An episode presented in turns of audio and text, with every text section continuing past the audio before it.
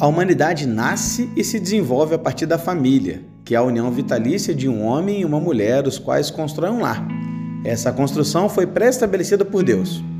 Por estarmos vivendo uma sociedade relativista e que não reconhece nada como definitivo, há atualmente uma busca desenfreada pela desconstrução da verdadeira identidade familiar criada por Deus podemos afirmar categoricamente que a família não é uma construção social, mas a célula básica de uma sociedade.